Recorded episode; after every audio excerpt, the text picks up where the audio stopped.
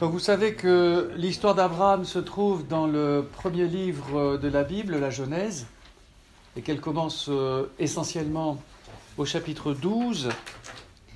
Et euh, euh, mon propos tiendra évidemment en deux parties, la première sur Abraham qui sera plus brève et la seconde sur Moïse. Je pensais au début que c'est sur Abraham que je trouverais plus de choses, et en fait non, c'est sur Moïse. Bon. En attendant, euh, Abraham, vous le savez, au chapitre 12, euh, reçoit cet appel de Dieu à quitter son pays et à se rendre euh, là où Dieu le conduira. donc Abraham entend cet appel et se met en route. Et il y a un élément qui est important dans ce qu'on pourrait appeler la, la prière d'Abraham. Comment Comment la, Genèse va-t-elle nous parler de ce qu'on pourrait appeler la prière d'Abraham? Elle va pas nous donner des textes où on entendrait Abraham, je dirais, euh, prier Dieu si en Genèse 15 je m'en vais sans enfant. C'est très sobre, vous voyez? Euh, Mais euh, si on regarde un peu plus dans le suivi de la vie d'Abraham ce qu'il fait, eh bien, on s'aperçoit que dès qu'il reçoit son appel au chapitre 12, sa manière de, répondre à Dieu, évidemment, c'est de se mettre en route, bien sûr, d'aller euh, sur la terre de Canaan, qui est la terre promise, qui va devenir le, pays d'Israël. Mais qu'est-ce qu'il va faire sur cette terre? Eh bien, il va construire des hôtels. Et c'est en construisant les hôtels que le texte va nous dire, et là il invoqua le nom de Dieu.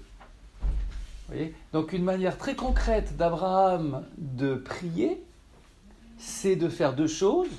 La première, c'est de marcher, parce qu'il euh, il obéit à l'ordre de Dieu, et en marchant, il, euh, il visite cette terre qui lui est promise.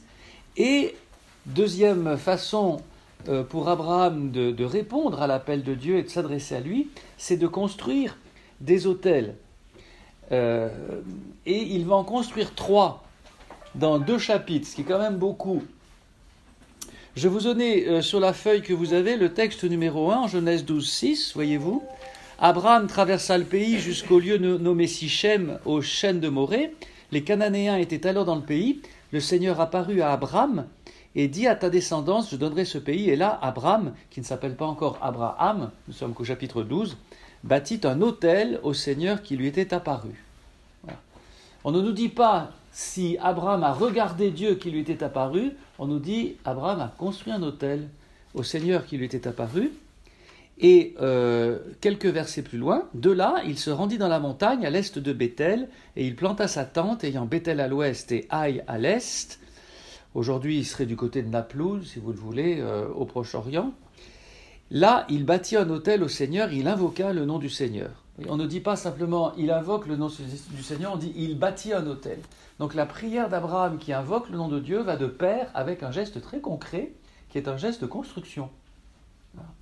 Donc euh, euh, prier comme Abraham, c'est par exemple euh, eh bien, invoquer le nom de Dieu en construisant quelque chose, quelque chose pour Dieu.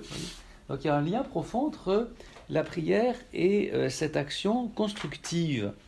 Et au chapitre suivant 13, Abraham déplaça son campement et alla s'établir aux chênes de Mambré, près d'Hébron, et là il bâtit un autel au Seigneur.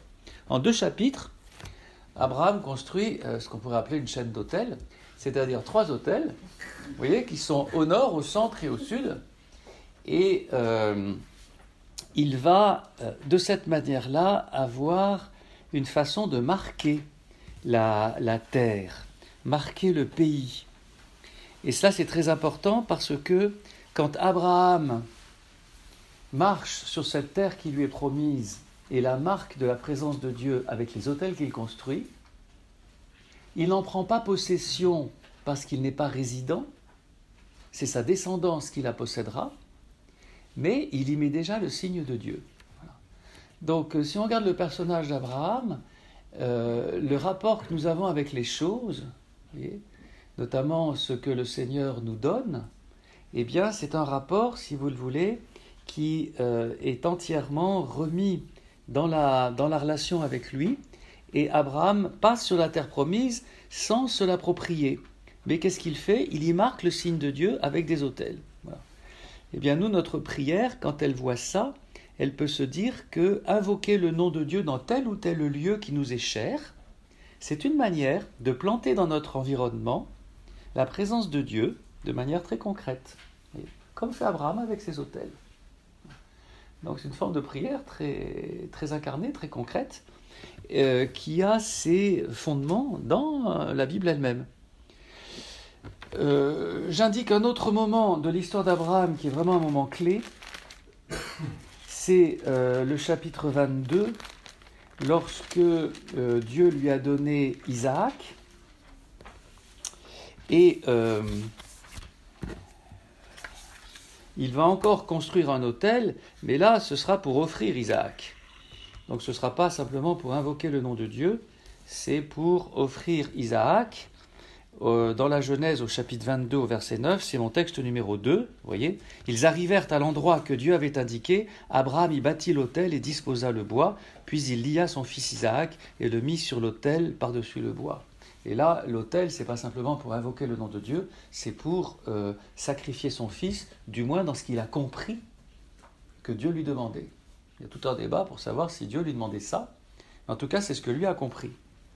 Eh bien, euh, cet autel, qui est quand même le lieu d'une offrande à Dieu, donc le lieu d'une prière à Dieu qui est un sacrifice, eh bien cet autel que Abraham construit pour immoler son fils euh, Isaac, c'est, vous le savez, le lieu où euh, la main de Dieu va retenir le couteau d'Abraham et l'empêcher de immoler son fils.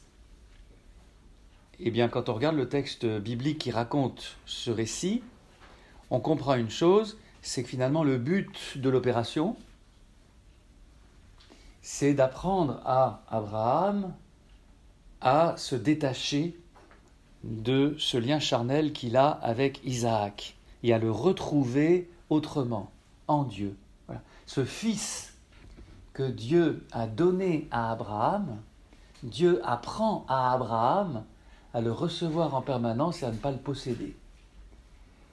Ce fils que Dieu a donné à Abraham, Dieu apprend à Abraham à ne pas le posséder en étant mon fils, mon unique, celui que j'aime, celui que je chéris, et le texte insiste clairement, pour bien souligner la force du lien affectif d'Abraham avec ce fils unique qui était inespéré, eh bien, Dieu va lui dire, offre-le, Abraham va comprendre, immole-le, Dieu va retenir le bras d'Abraham et va apprendre à Abraham à, euh, à recevoir ce fils, vivant bien sûr, mais d'une nouvelle manière, il va lui dire maintenant, je sais que tu crains Dieu, ne fais pas de mal aux garçons, et non pas ton fils, ton unique, ton chéri. Voilà. Eh bien, l'autel ici, il est le lieu du sacrifice qui ne va pas être le sacrifice de l'enfant, mais le sacrifice du lien affectif étouffant à l'enfant. voilà. Il va être le sacrifice de ce lien affectif étouffant, pourrait-on dire, d'Abraham à ce Fils unique. C'est une école de liberté. Donc quand la prière, la relation à Dieu, euh, accompagne l'offrande de nos liens affectifs, elle est le lieu d'une liberté, d'une liberté spirituelle qui libère les relations des liens de possessivité.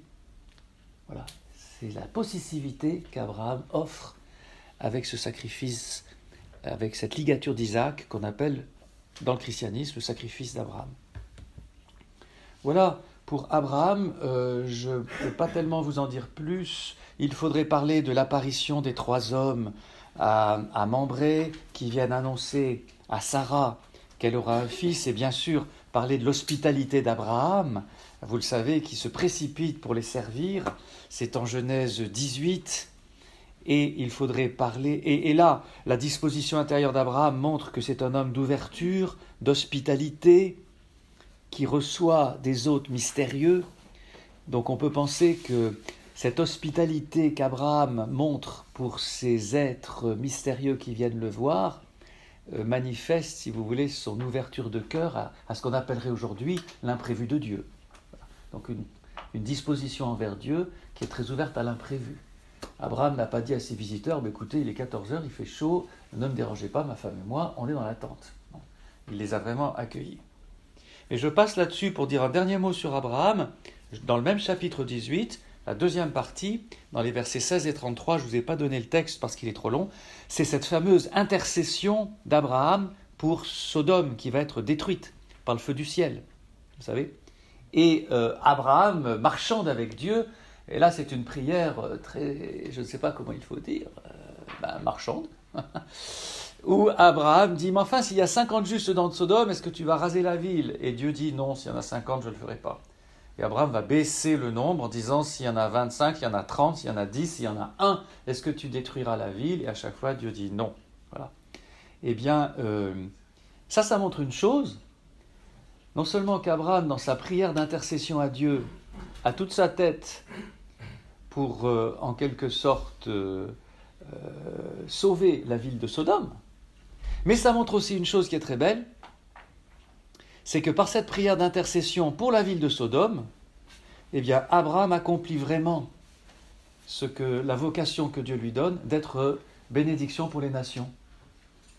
Puisque Dieu dit à Abraham, sois une bénédiction pour les nations. En toi se béniront toutes les nations de la terre. Eh bien, euh, Abraham manifeste ainsi qu'il a intercédé pour Sodome et qu'il a tout fait pour euh, sauver la ville et que ceux qui, voudront s'en sauver pour euh, survivre pourront le faire. Donc euh, la prière d'Abraham, qui est cette prière hospitalière au début du chapitre 18, est une prière qui intercède pour ceux qui ne sont pas en Dieu, pourrait-on dire, puisque Sodome est vraiment un exemple, je dirais, de ville qui va contre la volonté de Dieu. Donc voilà, Abraham, euh, un homme qui prie un peu avec ses pieds quand il traverse la terre promise, qui a une prière concrète, qui construit des hôtels, qui euh, intercède pour les nations et qui, euh, toujours dans sa prière, eh euh, fait le sacrifice de sa possessivité paternelle sur son fils unique. Voilà ce qu'on pourrait mettre dans la prière d'Abraham, si vous le voulez, dans son contenu.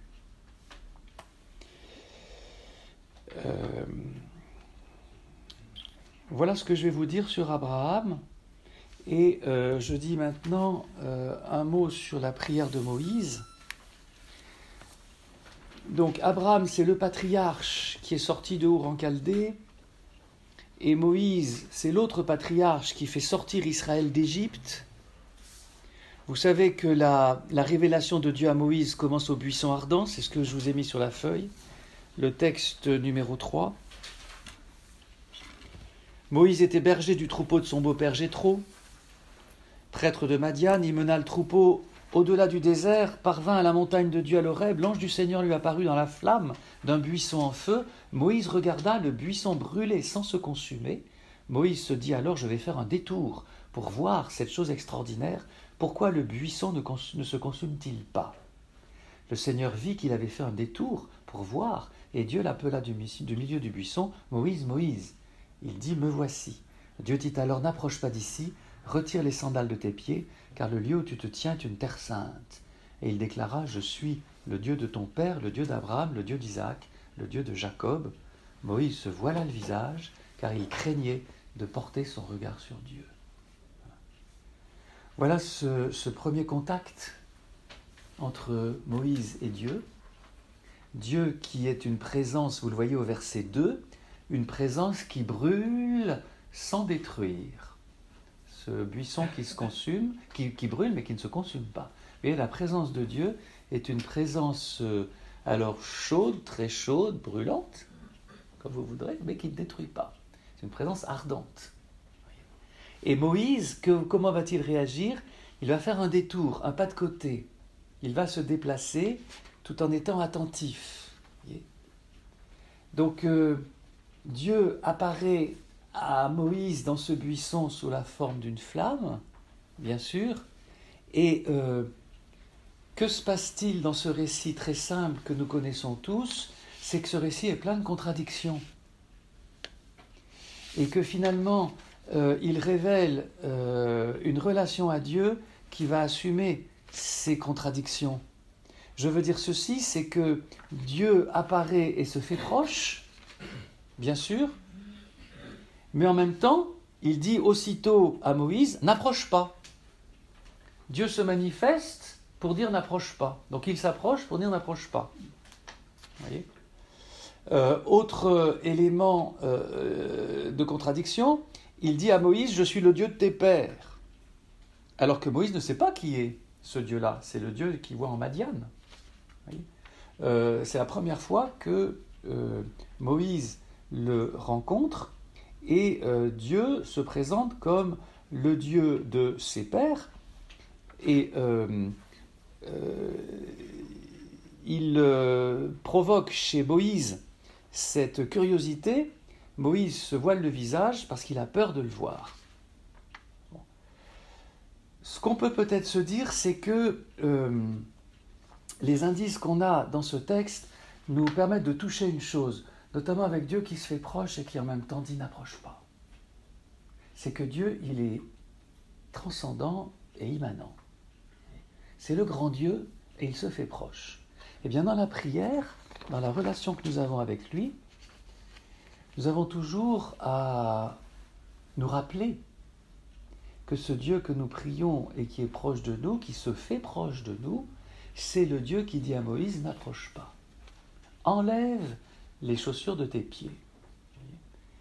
Donc euh, il y a une marque ici de euh, la grandeur de Dieu, de sa transcendance, qui va de pair avec sa proximité, et les deux coexistent.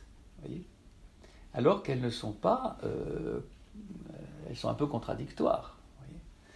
eh bien, ça, c'est quelque chose de très important dans euh, cette manifestation de Dieu sous la forme d'une flamme dans un buisson. Le buisson, il va symboliser ce qui pique, il symbolise la souffrance. Ça va être toute la vie euh, d'Israël dans les siècles qui suivront. Eh bien, cette flamme de feu, elle va se manifester, y compris dans les, dans les souffrances d'Israël. Mais Dieu va les habiter tout en restant le Dieu transcendant. On trouvera la même chose chez les autres prophètes. Hein. Euh, par oser, Dieu va dire euh, Je prenais Éphraïm, je le caressais comme un petit enfant, etc. Et puis dans le même chapitre, quelques versets plus loin, Mais je suis au milieu de vous, le grand Dieu. Donc c'est pas parce que je suis proche de vous qu'il faut penser que euh, euh, je ne reste pas le grand Dieu que vous ne connaissez pas, comme dirait saint Augustin. Ça, c'est la manifestation de Dieu euh, par cette théophanie du Sinaï au début de la carrière de Moïse. Vous le savez qu'ensuite, Moïse fait sortir Israël d'Égypte. Israël arrive au désert. Israël au pied du Sinaï. Pendant que Moïse est parti chercher la loi, il va faire cette grande apostasie qu'on appelle le le. Ah, il y en a une qui suit, c'est bien. bon, le veau d'or, c'est au chapitre 32, c'est le texte numéro 4. Et euh, Dieu prévient Moïse que le peuple s'est perverti. Le Seigneur dit encore à Moïse au texte numéro 4 je vois que ce peuple est un peuple à nuque raide, maintenant laisse-moi faire, ma colère va s'enflammer contre eux et je vais les exterminer. Mais de toi, je ferai une grande nation. Dieu fait à Moïse la promesse qu'il avait faite à Abraham. Deviens un grand peuple. Sous-entendu, les autres, je vais les exterminer. Que fait Moïse? Moïse apaisa le, visage du Seigneur son Dieu en disant Pourquoi, Seigneur, ta colère s'enflammerait-elle contre ton peuple que tu as fait sortir du pays d'Égypte par ta grande force et ta main puissante? Pourquoi donner aux Égyptiens l'occasion de dire c'est par méchanceté qu'il les a fait sortir? Souviens-toi de tes serviteurs Abraham, Isaac et Israël, à qui tu as juré par toi-même, je multiplierai votre descendance comme les étoiles du ciel, je donnerai, comme je l'ai dit, tout ce pays à vos descendants, il sera pour toujours leur héritage. Le Seigneur renonça au mal qu'il avait voulu faire à ce peuple. On a un Moïse qui va intercéder auprès de Dieu pour les Israélites infidèles. Et Abraham intercéder pour les Sodomites, Moïse intercède pour les Israélites infidèles. Ça, si ce n'est pas une invitation à intercéder pour le monde dans lequel nous vivons, c'est plutôt clair. Et que fait Moïse quand il intercède? Il argumente avec Dieu. on est vraiment dans le monde biblique, c'est-à-dire que euh, il va avancer des arguments pour que Dieu ne, détruise pas Israël.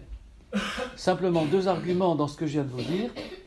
Détruire le peuple porterait atteinte à l'image que Dieu donnerait de lui-même aux autres nations, parce qu'on dirait c'est un Dieu méchant. À Saint Joseph, on dirait c'est pas bon pour ta com. Bon. Mais euh, en tout cas, dans la Bible, on dit que ça donnerait une image négative de Dieu.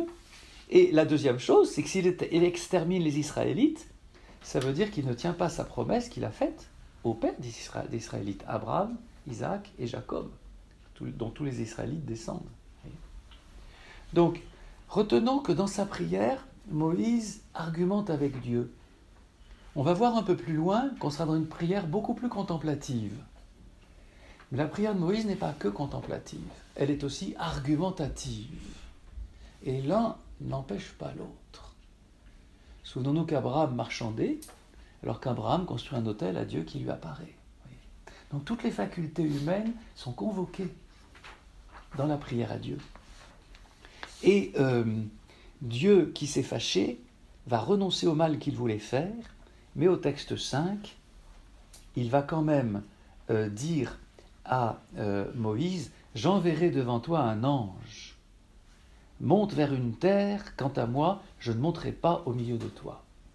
Alors la grande punition, pourrait-on dire, que Dieu, dont Dieu va menacer Israël infidèle, c'est pas, bien sûr, c'est les exterminer, et puis Moïse va dire non, mais ça va être aussi de dire, ben je ne viendrai pas au milieu du peuple.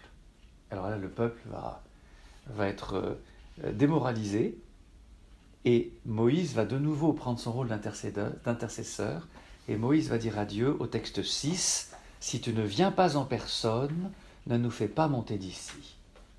À quoi donc reconnaître que moi j'ai trouvé grâce à tes, dieux, à, à tes yeux? N'est-ce pas au fait que tu marcheras avec nous? Ainsi moi et ton peuple, nous serons différents de tous les peuples. Le Seigneur dit à Moïse, Même ce que tu viens de dire, je le ferai, car tu as trouvé grâce à mes yeux, et je te connais par ton nom. Alors là, il y a un progrès. Le progrès, c'est que non seulement Dieu n'exterminera pas le peuple infidèle, mais Dieu, à la demande de Moïse, va venir au milieu de lui. Dieu va pas envoyer un ange, il va venir en personne. La prière de Moïse attire la présence même de Dieu, et pas un délégué. Pourquoi? Deuxième aspect de la nouveauté, c'est parce que tu as trouvé grâce à mes yeux et je te connais par ton nom. Et finalement, tout va reposer sur cette intimité unique de Moïse avec Dieu. Et c'est là que euh, cette relation privilégiée de Moïse avec Dieu, d'une certaine manière, elle est unique. Et c'est sans doute à cause d'elle, et de la loi que Dieu, que Dieu va donner à Israël par Moïse, que Moïse a tant d'importance dans les cinq premiers livres de la Bible qu'on appelle le Pentateuque ou la Torah. Cette intimité de Moïse avec Dieu, nous arrivons au texte numéro 7. Qu'est-ce qui va se passer? On va avoir vraiment une, relation contemplative, adorante, entre Moïse et Dieu. Dans ce texte numéro 7, au moment où Moïse entrait dans la tente, la colonne descendait, se tenait à l'entrée, Dieu parlait à Moïse, et le peuple voyait la colonne de nuée le Seigneur parlait à Moïse face à face, comme un homme parle à un homme, et Moïse retournait dans le camp. Son auxiliaire ne quittait pas la tente. Et dans ce chapitre 33, où nous sommes, eh bien, que se passe-t-il? Moïse va faire cette demande à Dieu. Je t'en prie, laisse-moi contempler ta gloire. On a certains manuscrits en latin qui disent Laisse-moi contempler ta face qui sont peut-être le reflet d'un original hébreu euh, plus ancien, puisque Dieu répond, non pas on ne peut pas voir ma gloire, mais on ne peut pas voir ma face. Donc la question de Moïse était sans doute, laisse-moi contempler ta face. Et vous savez ce que Dieu répond dans ce texte numéro 8, au verset 20, tu ne pourras pas voir mon visage, car un être humain ne peut pas me voir et rester en vie. Or, que va-t-il se passer? Moïse, le texte biblique va nous dire Moïse, voyez, enfin parler avec Dieu face à face. Et au chapitre 34 suivant, au texte 9, lorsqu'il sortait de la tente, il avait son visage qui rayonnait au verset 30. Aaron et tous les fils d'Israël virent arriver Moïse, son visage rayonnait. Les Israélites ont peur et Moïse est obligé de se voiler le visage. Donc on a avec le chapitre 33 et 34 de nouveau cette contradiction qu'on avait au début de l'Exode avec le chapitre 3, où à la fois Moïse contemple la face de Dieu, face à face, et où quelques versets plus loin, quand il demande à voir la face de Dieu, Dieu lui dit non, tu peux pas. Ben, cette contradiction, il faut la garder. Parce que quand on est avec Dieu, on n'est pas dans des choses linéaires qui vont tout droit et qui sont bien cohérentes. On est en face de celui qui nous dépasse infiniment. Et comment la Bible exprime-t-elle ce dépassement infini de l'être divin par rapport à l'être humain? Elle exprime par la contradiction, par d'autres choses, mais aussi par la contradiction, en disant on peut et on ne peut pas. Il est proche et il est loin. Il est petit et il est grand, les deux ensemble. Et cette contradiction qui est gênante pour l'esprit humain, elle est là dans la Bible pour nous faire comprendre que Dieu échappe à l'emprise de la pensée humaine sur les choses. Eh bien, la prière contemplative de Moïse, c'est une prière qui, comme je vous le disais, n'exclut pas de pouvoir être argumentative et réflexive, mais c'est une prière qui s'abandonne, si vous le voulez, à la transcendance infinie de Dieu. Et l'un ne doit pas exclure l'autre. Je termine avec euh, cet aspect de Moïse auquel on pense peut-être pas assez souvent parce qu'il n'est il pas dans l'Exode, il vient dans le livre des Nombres. Après, je l'ai appelé Moïse, serviteur souffrant. Moïse a beaucoup souffert d'être le pasteur de son peuple. Le texte numéro 10, le peuple pleure, et Moïse se plaint lui aussi, il dit à Dieu, pourquoi n'ai-je pas trouvé grâce à tes yeux que tu m'as imposé le fardeau de ce peuple? Si c'est ainsi que tu me traites, tue-moi donc. Oui, tue-moi si je trouvais grâce à tes yeux que je ne vois pas mon malheur. C'est dramatique. On est dans le désert, il n'y a rien à boire, il n'y a rien à manger. Et euh, au texte 11 suivant, toujours au chapitre 14, les explorateurs qui sont allés reconnaître euh, le pays d'Hébron dans le sud d'Israël reviennent voir les, Hébreux qui sont dans, le désert, peu plus au sud de Negev, et ils disent il faut monter, prendre le pays, et puis vous le savez, euh, la majorité du peuple a peur, et si jamais on y arrivera, il manque de foi dans la promesse de Dieu, et euh, euh, Dieu se fâche, on peut vraiment dire ça, et Moïse, que va-t-il faire? Il va de nouveau intercéder pour que la colère de Dieu eh ne détruisent pas le peuple. Et il n'empêchera pas, il n'empêchera pas que euh, les Israélites qui rentreront dans la terre promise, ce seront la deuxième génération. Tous ceux qui sont sortis d'Égypte vont mourir au désert, où ils vont rester 40 ans, et c'est la deuxième génération qui rentrera dans le pays. Eh bien, cette situation est douloureuse pour Moïse, et Moïse dit, si c'est comme ça, fais-moi plutôt mourir. Donc on a un Moïse qui, dans sa douleur, dans son malheur, n'hésite pas à réclamer la mort. Et pourtant, et pourtant, il intercédera quand même pour le peuple et euh, il va, vous le savez, mourir à l'entrée de la terre promise. Il n'entrera pas lui-même. Et le Deutéronome qui a essayé d'expliquer cette situation a dit, mais finalement, Moïse est tellement solidaire de son peuple, tellement uni à son peuple pécheur, que lui non plus n'entre pas dans la terre promise. Alors que c'est quand même lui qui l'a fait sortir d'Égypte. Eh bien, lorsque Moïse fait cela, il est vraiment dans la volonté de Dieu qui lui dit, tu n'entreras pas. Alors, je termine par euh, un point auquel on n'est pas forcément habitué, c'est qu'il y a un psaume qui est attribué à Moïse, dans les 150 psaumes du psautier.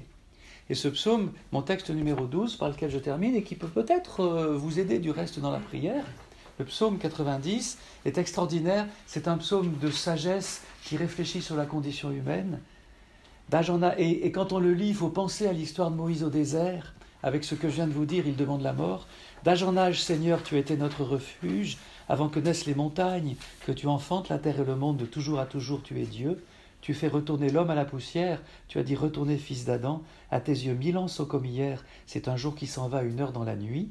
Tu les as balayés, ce n'est qu'un songe. Dès le matin, c'est une herbe changeante. Elle fleurit le matin, elle change. Le soir, elle est fanée desséchée. Nous voici anéantis par ta colère. Pensez aux Israélites qui meurent au désert. Ta fureur nous épouvante. Tu étales nos fautes devant toi. Pensez au veau d'or. Nos secrets à la lumière de ta face. Sous tes fureurs, tous nos jours s'enfuient. Nos, années s'évanouissent dans un souffle. Le nombre de nos années, soixante-dix, quatre-vingts pour les plus vigoureux, leur plus grand nombre n'est que peine et misère. Elles s'enfuient, nous nous envolons. Qui comprendra la force de ta colère? Qui peut t'adorer dans tes fureurs? Apprends-nous la vraie mesure de nos jours. Que nos cœurs pénètrent la sagesse. Reviens, Seigneur, pourquoi tarder? Ravise-toi par égard pour tes serviteurs. C'est toute l'intercession de Moïse. Et alors ces, ces versets de la fin qui sont extraordinaires. Rassasie-nous de ton amour au matin, que nous passions nos jours dans la joie et les chants. Rends-nous en joie tes jours de châtiment et les années où nous connaissions le malheur. Fais connaître ton œuvre à tes serviteurs et ta splendeur à leurs fils. Que vienne sur nous la douceur du Seigneur notre Dieu. Consolide pour nous l'ouvrage de nos mains. Oui, consolide l'ouvrage de nos mains. La prière de Moïse, c'est cette prière qui marque la transcendance de Dieu et sa proximité, qui en même temps intercède pour les pécheurs, dans une vie qui souffre, et Moïse est une image de Jésus, bien sûr, Jésus est présenté comme nouveau Moïse, et bien qui, à travers ce psaume, euh, nous apprend la sagesse et à, euh, à demander à Dieu, vienne sur nous ta douceur, consolide l'ouvrage de nos mains. Dieu n'est pas là pour faire les choses à notre place, mais pour consolider le travail de nos mains en nous donnant sa douceur. Ben voilà un petit peu une leçon qu'on retient de euh, cette courte traversée de Moïse dans l'Ancien Testament. J'arrête ici avec euh, trois minutes de retard.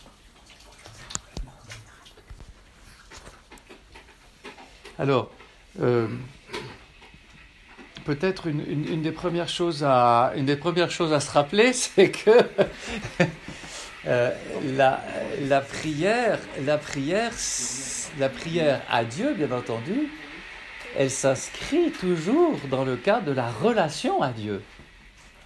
Et que quand on dit je vais prendre un temps de prière, euh, il ne faut, faut pas comprendre en disant je vais prendre un temps de relation à Dieu, comme si en dehors de ce temps-là, j'étais pas en relation à Dieu. Donc, euh, euh, euh, la prière, elle est une forme particulière de notre relation à Dieu, bien sûr, mais dans la traversée qu'on a faite ici avec Abraham et avec Moïse, ce qu'on peut peut-être retenir pour nous, pour notre prière, c'est d'abord certainement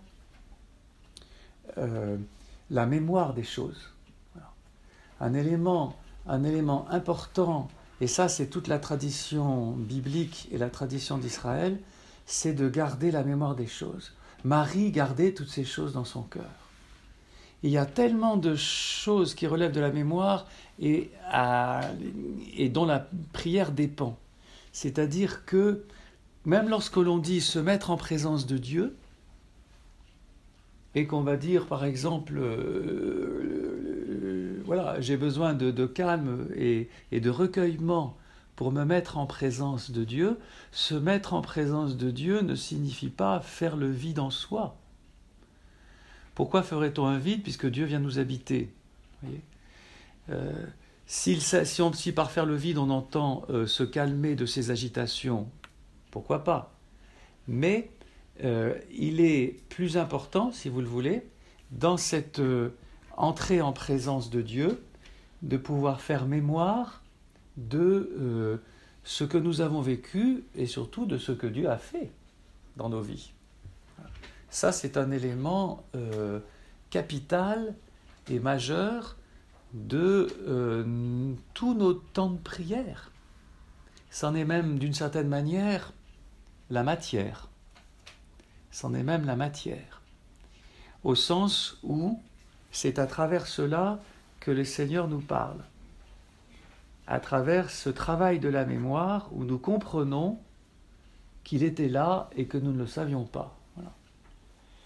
Cela étant, euh, je parle de mémoire à propos d'Abraham et euh, aussi et même surtout à propos de Moïse, parce que euh, Moïse est celui qui, comment dirais-je, en conduisant le peuple, porte en lui toutes les aventures et les mésaventures du peuple. Donc l'histoire s'inscrit vraiment en lui. Nous sommes, nous sommes des êtres d'histoire, nous sommes des personnes qui sont marquées par ce qu'elles vivent. Et ça, c'est, euh, je dirais, euh, cohérent avec la révélation biblique de pouvoir le, présenter au Seigneur quand nous prenons un moment uniquement avec lui, où on ne se laisse pas distraire par le monde environnant. Donc il y a ce, ce rôle de la mémoire ce recueillement qui nous remet en présence de ce qui s'est passé et euh, de ce que euh, Dieu a fait, et nous lui présentons aussi ce que nous ne lui attribuons pas, parce que nous pensons que euh, nous avons vécu telle et telle chose sans lui, que nous ne sommes pas des marionnettes de Dieu. Mais un des effets de la prière, souvent, c'est que si nous avons porté devant Dieu des événements que nous avons vécus, après la prière, plus ou moins longtemps après, eh bien on a une lumière sur les événements qui nous viennent. La lumière ne vient pas forcément instantanément. Mais l'Esprit Saint parle à notre esprit pour nous faire découvrir comment Dieu était là. Et pensez à Moïse qui est ce serviteur souffrant avec le psaume qu'on vient de lire. Un, autre élément peut-être qu'on pourrait euh, joindre au travail de la mémoire et qui va bien avec ce qu'on a vu d'Abraham et d'une certaine manière aussi ce qu'on a vu de Moïse, puisque Dieu répond, Moïse dit à Dieu, attention, c'est le peuple que tu as promis à Abraham, Isaac et Jacob. Je vous ai parlé de la mémoire, et maintenant je vous parle de la promesse. Dieu, le Dieu de la Bible, le Dieu de l'Écriture sainte, c'est celui qui nous promet la vie. Et Jésus le dit, je pars, je vais vous préparer une place, et je reviendrai vous prendre avec moi, pour que là où je suis, vous soyez vous aussi avec moi, dans Saint Jean, au chapitre, je pense, 14, euh, du côté du verset 6, quelque chose comme ça. Euh, autrement dit, si la mémoire est importante, qui nous permet de nous recueillir, la mémoire de la promesse est importante aussi voyez, ces temps de l'avant où nous sommes, où nous rappelons que Dieu vient, eh bien, il faut se souvenir que Dieu est le Dieu de la promesse. Et que euh, euh, nous avons à, toujours garder dans notre cœur et dans notre esprit que lorsque nous sommes en présence de Dieu, nous sommes en présence de celui qui vient et qui viendra et qui tiendra ses promesses. Nous avons un avenir avec le Seigneur et nous avons toujours à le découvrir, à lui demander de nous éclairer sur cet avenir. Voilà. La mémoire, c'est le passé, la promesse, c'est l'avenir. Vous sentez bien que ces choses sont très cohérentes.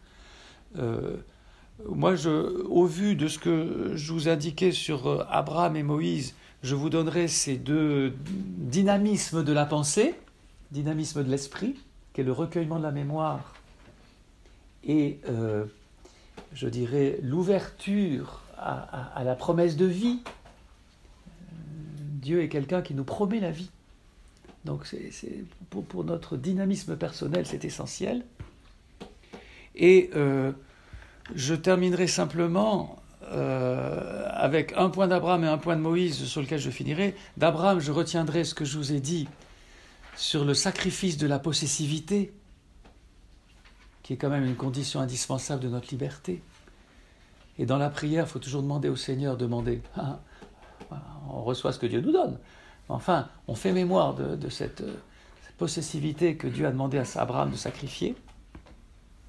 Et corrélativement, de cette existence souffrante et douloureuse de Moïse, qui est une existence responsable, qui porte les autres. Et là, il y a forcément une souffrance qui vient.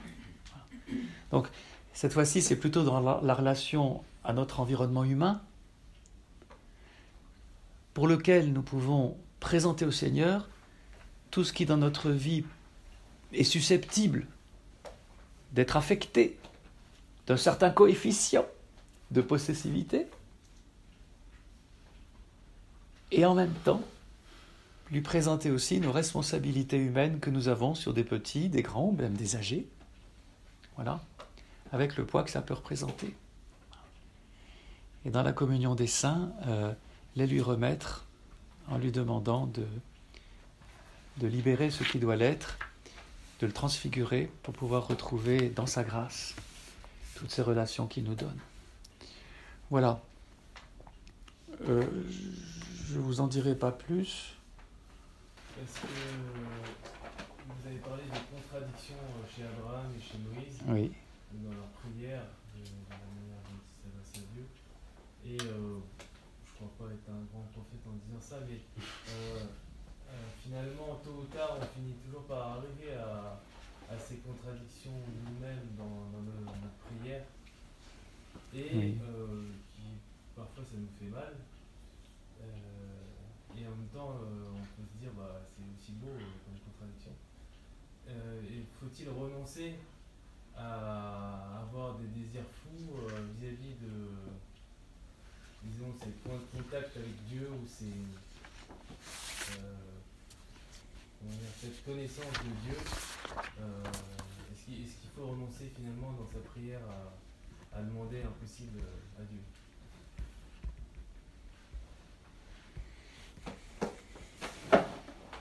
Alors, je ne sais pas ce qu'il faut mettre sous l'expression désir fou. Là, ça peut être très ouvert. Non, mais de, de- voilà, c'est voir ta face. Des grandes choses, en tout cas. Oui. Ah mais Moïse, Moïse, Moïse, oui c'est ça. Moïse demande à Dieu, fais-moi voir ta face. Fais-moi voir ta face. Il demande quelque chose de quelque chose qu'on qu'on ne demande pas normalement, hein. c'est sûr.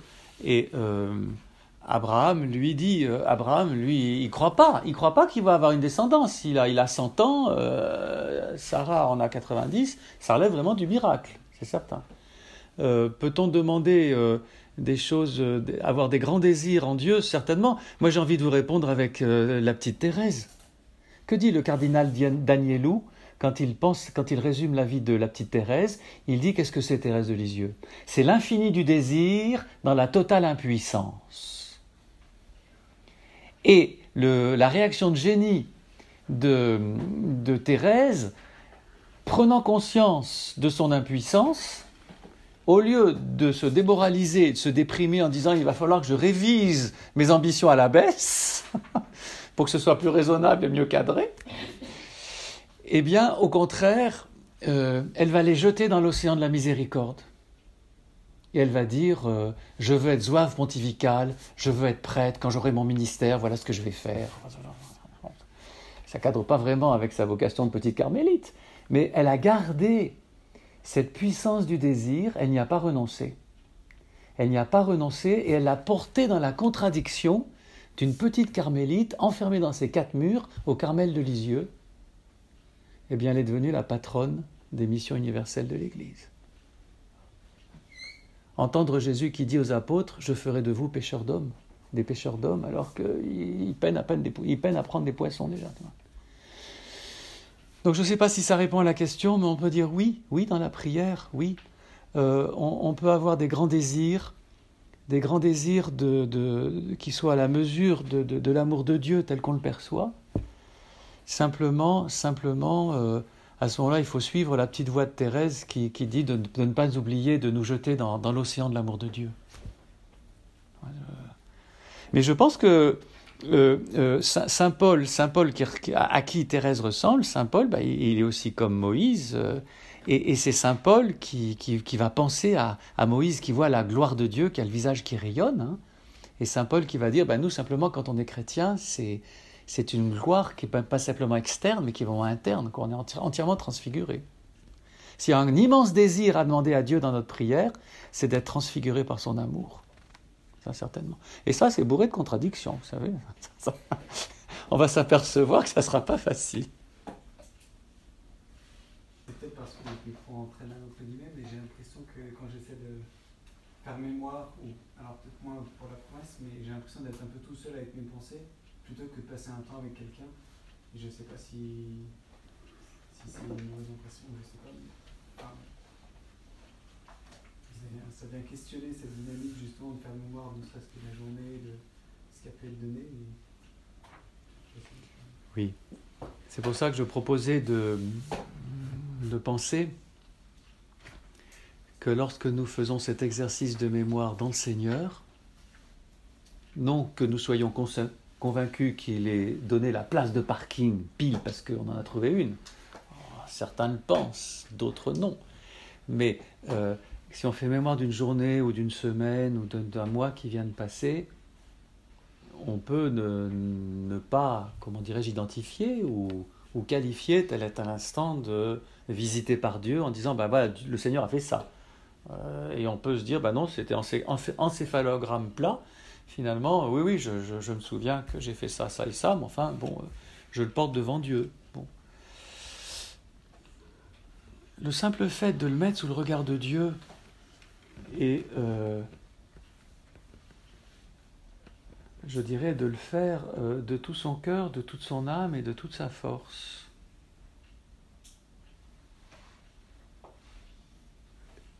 Et quand même un appel dans notre prière où l'on demande à Dieu de se manifester dans ce qu'a été notre vie. Et comme je le disais tout à l'heure, il va peut-être pas nous répondre à ce moment-là, mais ça peut être après, dans les jours qui suivent ou dans les heures qui suivent, que ah, euh, on a une lumière qui nous vient. Et ça, euh, ça fait partie de l'intelligence spirituelle qu'on a de notre vie. C'est-à-dire que nous-mêmes, quand, euh, quand nous arrivons à, à répondre à la question euh, qu'on peut nous poser, mais qu'est-ce que Dieu a fait dans votre vie pour que vous soyez ici? Qu'est-ce qu'on va faire? On va donner un témoignage. Parce qu'on va identifier ce qui nous paraît clair, net, en disant, voilà, à tel moment, Dieu a fait quelque chose dans ma vie. Très bien. Mais euh, les temps forts, je dirais, euh, sont aussi là pour éclairer les autres moments de notre vie où on apprend, peut-être sous une, lumière moins crue, à trouver aussi la présence de Dieu. Et je dirais à passer peut-être euh, euh, d'un régime euh, un peu d'exception à un régime plus ordinaire où finalement euh, bah, les moments où Dieu est avec nous et où il intervient, ce sont vraiment les, moments qu'on a vraiment vécu dans sa grâce. Après tout, les, les- cadeaux que Dieu nous fait dans notre journée ou que Dieu a pu nous faire, c'était des moments de grâce et d'intimité avec lui. Et à mon avis, si on réfléchit un petit peu dans notre mémoire, on n'est peut-être pas complètement sec ni tout seul avec nous-mêmes là-dessus. Je veux dire, euh, les merveilles que Dieu nous fait, ça peut être des, mo- des moments d'intimité avec lui. Pensez à Moïse, évidemment, dans la tente. Dieu ne se manifeste pas forcément comme une nuée visible, voyez, mais dans la nuée de l'Esprit Saint, quand le Seigneur nous, fait nous donne une grâce de prière, de ferveur, de présence, ce sont souvent des choses très ténues, très fugitives et très euh, fragiles, et on est les premiers à les oublier. Mais la prière est là, ce recueillement, pour nous aider à nous les remémorer, et si c'est pas au moment même où nous les demandons, ça peut être un peu après. Il faut, en tout cas, ça fait partie de, de peut-être mon optimisme spirituel, de, de me dire que le Seigneur répond à cette prière-là. Fais-moi voir ta face. Fais-moi voir ta face. Fais-moi voir dans la semaine que j'ai passée à quel moment tu as été près de moi. Eh bien, il nous répondra, mais peut-être pas sur le champ. Euh, ne me faites pas un, dans un automatisme, parce que je pense que le Seigneur n'y est pas. voilà ce que je dirais.